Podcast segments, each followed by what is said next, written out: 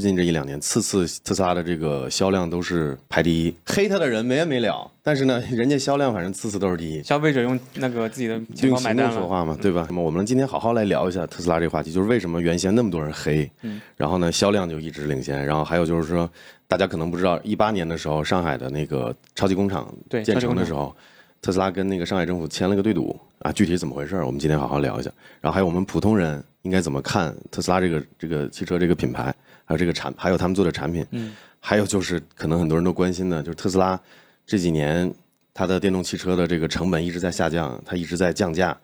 然后呢，会不会卷死我们很多国产的品牌，什么蔚来啊、小鹏啊、理想、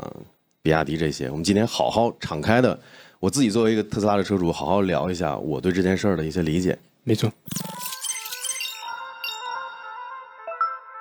Hello，大家好，欢迎来到最新一期的 Signal，我是电玩科技的 AK。我是电源科技的 Jack。我们今天就来聊一下特斯拉还有这个新能源汽车这个行业。非常一个热门的话题啊。对，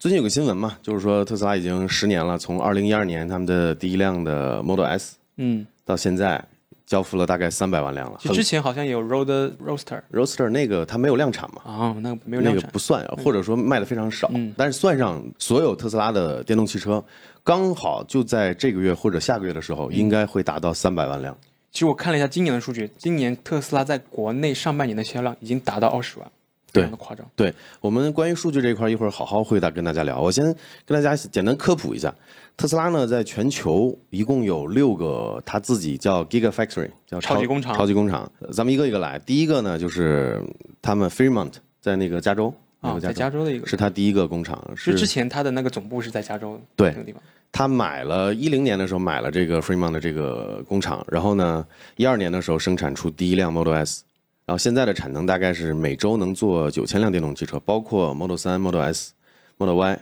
还有 X 这些。所以九千辆感觉它还是一个主力的一个生产力。对，现在现在看起来它是主力，因为二零二一年啊，它总共生产了四十六万辆，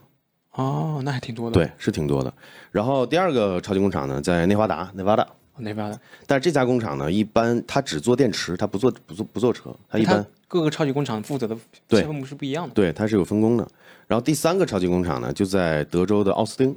嗯，奥斯汀这家这家超级工厂呢，是今年四月份刚刚建成。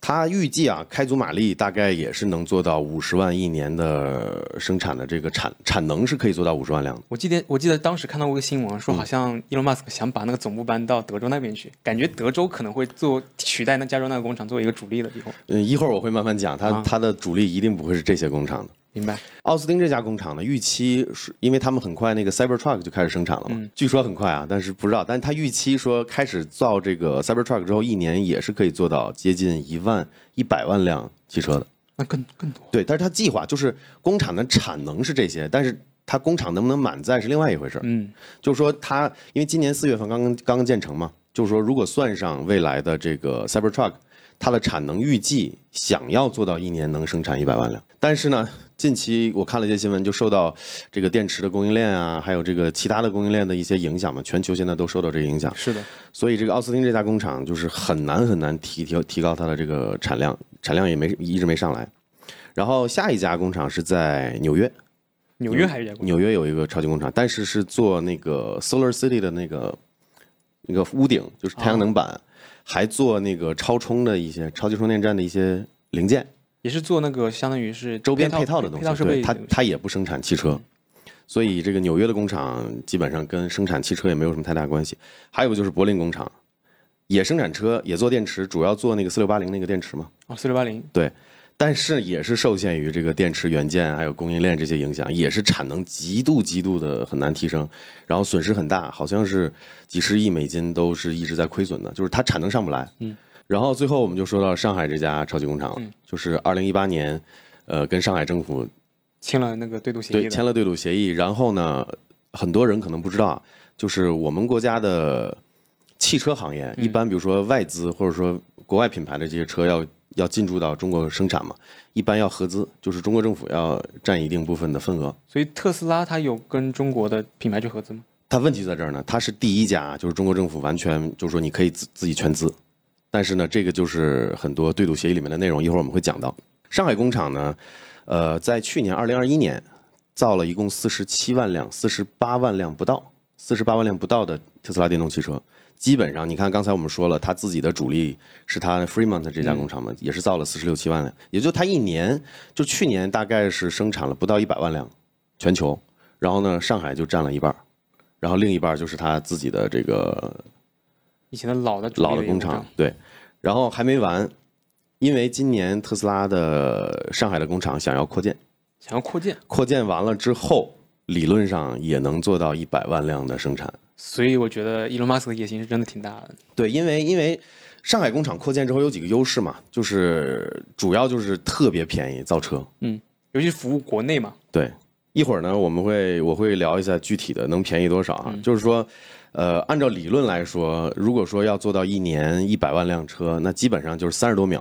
就要生产一辆汽车。三十多秒一辆车，那这个工流水线的速度是很快的。是的。然后目前看来啊，上海即将成为就上海的这个超级工厂即将成为整个特斯拉的销售加生产的一个核心所在了。然后包括刚才我说到了嘛，很多消息都说今年上海这家工厂要扩建嘛。嗯。也就是说，你你看，结合我刚才说的，在奥斯汀还有柏林。产能都很难提高，但是呢，上海工厂即便经历了，呃，前几个月那个疫情影响，后来也很快的满血复工了嘛，然后产能也恢复了，然后甚至还要扩建，就说明现在是特斯拉的生产和销售的重心就要在上海了，要落地在上海。所以我觉得特斯拉跟苹果很像，他们特别重视中国市场，还有在中国的供应链。哎，没错，这个说的没错。关于这个跟苹果。的关系，我们后面再讲哈。其实我很好奇啊，像特斯拉，它在美国有那么多工厂，在欧洲也有，然后在中国的工厂为什么这么特殊？它发展的这么好呢？呃，这个就得说一下，刚才我们提到这个对赌协议是怎么回事了。就是一八年的时候，上海政府跟特斯拉就签了个对赌协议嘛。然后这个协议其实我们自己人没有暴露出来，没有曝光出来，是特是那个伊隆马斯在美国的一个脱口秀上，他自自己自曝。对，他在脱口秀，他他在美国的一个脱口秀的节目上自己曝光了很多。跟上海政府签的这个对赌协议的内容，我帮大家这个整理了一下。首先，他为什么会选在上海，想跟上海政府去签这个东西？第一呢，就是因为中国是世界上最大的汽车的销售的一个地区。第二个原因就在于关税问题。就是以前我在美国生活过、生活工作过，就是基本上以前，比如说呃福特的品牌的一个汽车，在国内想买这个进口车啊，当然朋友可以指正，我记得当时比如说换算成人民币二十万左右的。呃，在美国能买到的车，在国内要接近四十万了。翻倍，基本上翻倍，主要原因就是关税占了很大的一个头，所以特斯拉为什么选择在中国建厂，就是想避免掉在像欧洲啊，还有美国这样的国家去生产，它会出口到其他国家的时候会有非常非常高的关税，那国内的关税就比较低，这是第这就总共就是两个原因嘛。这个对赌协议的内容具体是什么？就是上海政府以九点八亿的价格给了特斯拉八十六万平米的土地，那九点八亿你知道代表什么吗？基本上是市值的十分之一。九点八亿，就是说八十六万平方公里的土地，如果如果说不是签这个对赌，以正常的价格可能要接近一百亿，他九点八亿就给了特斯拉了，这是对赌协议的其其中第一个，就是呃，上海政府能给特斯拉提供什么？还有一个呢，就是给特斯拉放贷了四十亿人民币，然后它的年利率呃是三点九，三三点九怎么概念啊？就是虽然说可能这样说有点牵强，但是如果我们个人去，比如说找招商银行贷款，比如说半年一年。甚至更久，它的利率一般要做到百分之四以上，甚至四点五以上，所以三点九其实是个比较低的一个利率了，这也是给特斯拉的一个好处嘛。但是特斯拉在二一年的时候就已经还完了这四十亿，赚钱速度飞快。是的，我刚才说的呢，就是上海政府能够给特斯拉的一些优惠和政策，那么对特斯拉也有要求，那对赌协议嘛，那要求呢就是第一，从二零二三年开始，也就是明年开始，特斯拉要每年缴税二十三点。二十二点三亿人民币，就明年二零二三年，如果说达不到给上海这个政府的这个税收，哎，不好意思，土地又收回来，这是一个对赌嘛。第二，就是未来五年，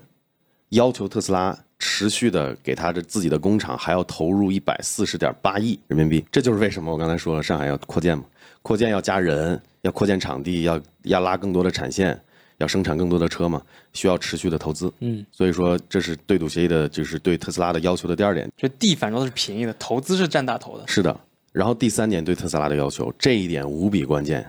基本上就说实话，刚才那两点就是每年交二十多亿的税，对。然后呢又给他借钱，然后呢给他放贷，还要要求对方特斯拉要有一百四十亿美金的这个继续的投入嘛，接下来五年，这都不是特别。你说上海政府在乎这二十亿每年的税吗？也在乎，但是它不是一个决定性因素对。决定因素就是第三点，就是所有特斯拉生产的这个零件全部要国产化，一个硬性要求。所以它相当于靠特斯拉盘活了整个我们汽车的一个供应链。对，就是，但是这是个重点啊，就是这个对赌协议的第三点就是全部国产化，没说时间。没说时间，但是呢，从 Elon Musk 从老板的角度来说，也希望中国国产化。为什么呢？因为零部件零部件便宜嘛。对就是全部国产化了，对特斯拉本身来说没有坏处，它可以只有赚更多的钱。，对，那么好，我们我刚才介绍完了这个对赌协议的内容，那我现在来说一说，就是不管是中国中国政府、上海政府，还是特斯拉，为什么要签这个对赌协议？然后呢，对中国的这个新能源新能源汽车的行业有什么好处？就是现在来看嘛，特斯拉生产的这个成本不断的降低，然后次次销量都是第一，对吧？吊打各类的其他的品牌的这个品牌，然后很多人就有疑问，就说你这样上海政府相当于引狼入室嘛，嗯很多人有这个想法的，就是引狼入室，为什么这么扶持特斯拉，然后又允许它全资，这是从来没有过的一个外企让它全资，然后呢又这么给他放贷，给他各种优厚的条件，为什么要这么搞？会不会就这事儿做的对不对？就很多人就会想，对对民族品牌来说，会不会是个好事儿？我觉得上海市政府的格局很明显比大部分人的更高一点。对对，这个还真是。我们复盘来看的话，其实这一步棋走的是对的，嗯，因为主要体现在两点嘛。第一就是，你看过去很多年，呃，咱们国家开始补贴新能源行业，然后有各种扶持和补贴，这个投入上千亿了。是，但是我们得到什么了？PPT 造车，嗯，对吧？还有那个骗补贴的，造出你过去大家有很多新闻嘛，就是某某个公司又跳出来造新能源汽车了，然后造了跟产品跟屎一样，然后要么就是迟迟落地不了，但是骗了好多好多钱。是，这个这是第一个原因，就是我们国家政府已经意识到了，就是说你。光给扶持和补贴是不够的，所以第二点就是这种没有竞争是不行的，所以他就需要扶持特斯拉，来去给整个产业，给整个呃中国的这个新能源汽车的制制造业带动一波这个特斯拉相当于是一条中国新能源行业里的一条鲶鱼。对，所以你看，这就是为什么这么多品牌的外资车，只有特斯拉，中国政府是允许它全资在上海建厂的，而没有像以前一样，哎，你想在中国撬开中国市场，你要跟我们国有，我需要占一部分。是，特斯拉是唯一一个全资的，那这就是我说的第二点，就是有了竞争，就有了更好的这个整个对行业的发展。你要我举个例子嘛，就是你看现在国产的这个新势力，包括蔚来、理想、小鹏这些厂商，他们全部都在对标特斯拉，是因为特斯拉现在做的就是最好的。我感觉从价格层面来，然后包括那个他们的功能上面，都是跟特斯拉去对标的。对啊，你这样就会拉高了这些国产品牌的产品做产品的这种竞争力嘛，拉高了他们整个的这个水平。然后你看，还有从供应链的角度来说，现在不管是蔚来、小鹏、理想，他们用的是都是宁德时代的电池，也是受到特斯拉的一些那个帮助的。上百家供应链就有做电池的，有做这个总成系统的，有做什么汽车外壳底盘的，有做动力这部分的，它整个是一个非常非常庞大的产业链。然后我刚才说的宁德时代只是其中一个小小的一个是一个部分，整个行业在二零二零年年底，就是在二零二一年吧，已经基本上是百分之九十实现国产化了。那现在就只有一些核心部件，比如说它的芯片。然后还有自动驾驶的这些这些相关的一些核心的一些算法或者说零件，可能是韩国在生产，也有一部分是在我们国家台湾在在生产嘛。现在只有这些可能陆陆续续的还差一点，就这么一个操作，也让国产的其他品牌获利了。国产的其他品牌其实也是可以用特斯拉的供应链了。当然了，所以更大的意义就在于撬动了整个国产新能源这个市场，这个市场是万亿级别的。回到刚才那个问题，很多人会觉得会不会引狼入室，把特斯拉扶起来，然后把国产品牌全打死了？这个我只能是说，就是作为消费者可能只能看到这一层，但是如果你看整个行业的话，嗯，政府的这一波操作。把整个万亿的市场给拉起来了，即使特斯拉现在是最好的，然后销量也也也吊打各种各样的其他的品牌，但是整对整个行业来发展是更好的，而且它把整个供应链的落地、生产、销售全部相当于就全在中国了。对。然后我们回到最开始我说的中国上海的工厂，为什么特斯拉现在要把上海工厂作为它的核心了？就你看嘛，呃，柏林的工厂起不来，嗯，花多少钱也没用，然后损失那么大。德州的那个起工厂也起不来，也受到这个原因。上海起来了。然后上海现在又受到对赌协议的这个制约，它要继续扩建。然后理论上，上海工厂如果开足马力，就是完成扩建之后，每年可以造一百万辆。一百万辆，什么意思？就是特斯拉去年就造了一百万辆车。所以这一百万辆是相当于是全部卖给中国来说，有部分也是出口的。哦，对你这个补充的很好，就是特斯拉工厂在上海的这工厂扩建完成之后，扩建的部分生产的车全部用于出口，哦，就是它一半儿可能用来给国内市场，另一半儿就全给出口给世界各地了。你想，这个世界各地的人民也不是傻子，对吧？对。你知道，比如说中国生产的 Model 三这款车，成本相对于在美国 Fremont 生产的降低了多少吗？十万有没有？